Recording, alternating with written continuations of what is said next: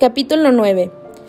Abro el pequeño cajón del gran armario de madera que se encuentra situado a mi derecha y saco un pequeño peine negro para pasármelo por las raíces del pelo y poder desenredarlo.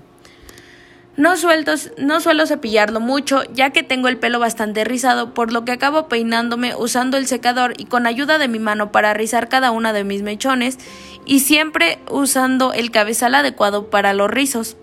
Te prometo que esta técnica, sumada con una buena crema para rizos, te daría el nombre de la marca que utilizo, pero por el momento no me han empezado a pagar por hacerles publicidad. Ayuda a que mis rizos se mantengan definidos. Hasta hace poco pensaba que mi pelo era un término medio entre ondulado y liso, por lo que cada vez que, que, pasaba el cepillo mi pelo quedaba horrible y era muy difícil de peinar, así que no me gustaba mucho y me pasaba durante horas y horas planchando cada mechón hasta que quedase a mi gusto. Por esta razón, un día me cansé y decidí que raparme era la mejor opción y doy gracias a la peluquera que me preguntó cuál era la razón y me ayudó a ver que mi cabello no es liso u ondulado, sino que es rizado. Y debo admitirte que me encanta cómo me queda. ¿Tú cómo lo ves? ¿Te gusta? La idea que pueda llegar a parecerte guapo o con un cierto atractivo acaba provocando que un cierto rubor de un tono rojizo intenso llegue a mis mejillas. A un vestido solo con una pequeña toalla, decido quitármela aún sabiendo que tus dulces ojos siguen posados sobre mi figura, pero necesito secarme y para ello me resulta necesaria la toalla. Comienzo a pasar el pequeño trozo de tela áspera y dejo que acaricie cada centímetro de mi piel, cada músculo, hasta haberla pasado por cada una de las partes de mi cuerpo. Cuando por fin he terminado de secarme, agarro las prendas de ropa que había escogido, una camiseta blanca ajustada con unos pantalones vaqueros cortos, nuevos, con algunas roturas en los, muslos, para ponérmelo hoy. Tras unos minutos ahí parado, sin hacer nada, decido ponerme mi ropa interior negra, ya que me parece una gran falta de respeto hacia ti estar aquí parado desnudo, para posteriormente terminar con el resto de prendas junto con unas deportivas blancas bajas que a pesar de que ya están algo desgastadas, son muy cómodas. Salgo del baño, dejando que todo el calor acumulado dentro se disperse por el pasillo y me dirijo hacia mi cuarto.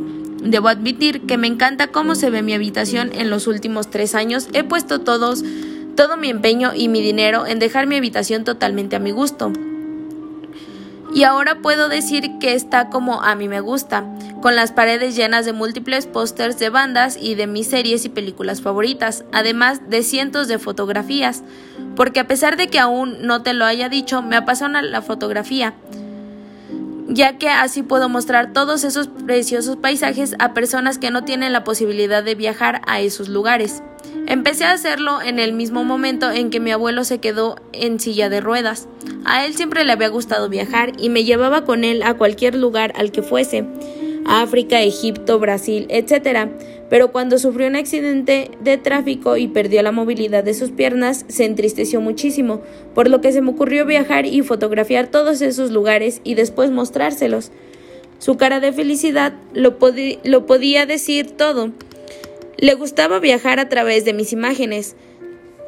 Aunque no puedo dejarlo ahí, quisiera Quise llevar un poco de esa felicidad a otras personas que estuvieran en la situación de mi abuelo, y así surgió la idea de crear una página web de fotografía. Y debo admitir que está ayudando a muchas personas, lo cual me hace feliz. Pero volviendo a lo que me encontraba haciendo, entro en mi cuarto, me agacho hacia la mesita para abrir, para abrir así el primer cajón, coger mi cartera y mi teléfono móvil que se encontraba encima del escritorio cargando. ¿Te apetece que vayamos a comer a casa de mis abuelos? Creo que mi abuelo te caerá genial. Genial. Me dirijo hacia la puerta, pero antes de salir entro a la cocina para despedirme de mi madre, ya que posiblemente hasta altas horas de la noche no tendré la posibilidad de verla. Comeré donde los abuelos y luego daré una vuelta. Si necesitas algo, llámame.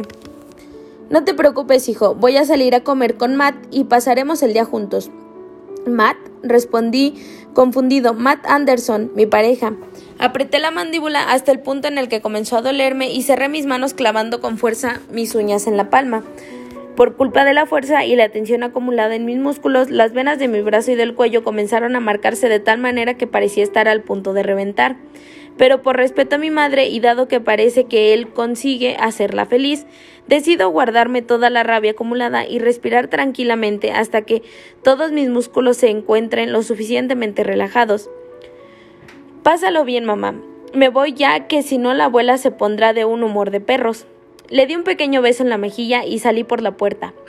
Caminaba trazando el recorrido que lleva hasta la casa de mis abuelos que se encuentra a las afueras de la ciudad, cuando algo me llamó la atención, la librería Atlantic Library. Tenía las luces encendidas por primera vez en meses. Hacía un tiempo murió el señor Thomas Smith, uno de los propietarios de la librería, y tras su muerte su mujer, y ahora viuda, Olivia había decidido no volver a abrir la, librería. Por esta razón, me sorprende que ahora no solo estén las luces encendidas, sino que además está la puerta abierta dejando ver que había gente en su interior, así que decidí entrar. Crucé la calle con cuidado de que ningún vehículo pudiera dañarme y entré en el lugar. Atlantic Library es un establecimiento bastante grande, pero que a nuestros ojos se hace bastante pequeño debido al gran espacio que ocupan las grandes estanterías repletas de libros de distintos colores, autores y distinguida antigüedad. Cuando entras en un fuerte y dulce, cuando entras un fuerte y dulce olor a té y pasta, te inunda los pulmones y provoca que empieces a salivar. Echaba de menos ese olor a libros mezclado con los ricos desayunos de Olivia. No es una simple librería. Olivia suele preparar unos deliciosos desayunos para cualquiera que quiera quedarse a leer. Esto convierte la estancia en un lugar familiar y en el que dan ganas de pasarse durante horas leyendo. Eso es algo que no, no sabías de mí. Me encanta leer. La, la, lectura es uno de mis pasatiempos favoritos. Un día perfecto para mí sería pasar la tarde leyendo una manta, leyendo con una manta y muchos chocolates. Esto último no puede faltar. Ahora que lo pienso, todo esto es un poco irónico, ¿no? Me encanta leer, pero eso no es lo, lo irónico. Lo que me resulta raro o con cierto toque de ironía es que yo mismo sea un personaje de un libro el cual lee otros libros.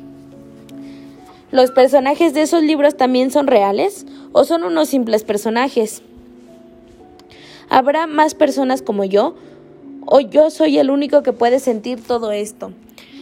Y si soy un personaje de un libro, ¿eso significa que alguien me ha escrito? ¿Por qué de ser así, esa persona no debe de tenerme mucho aprecio si me ha hecho vivir todo lo que he vivido.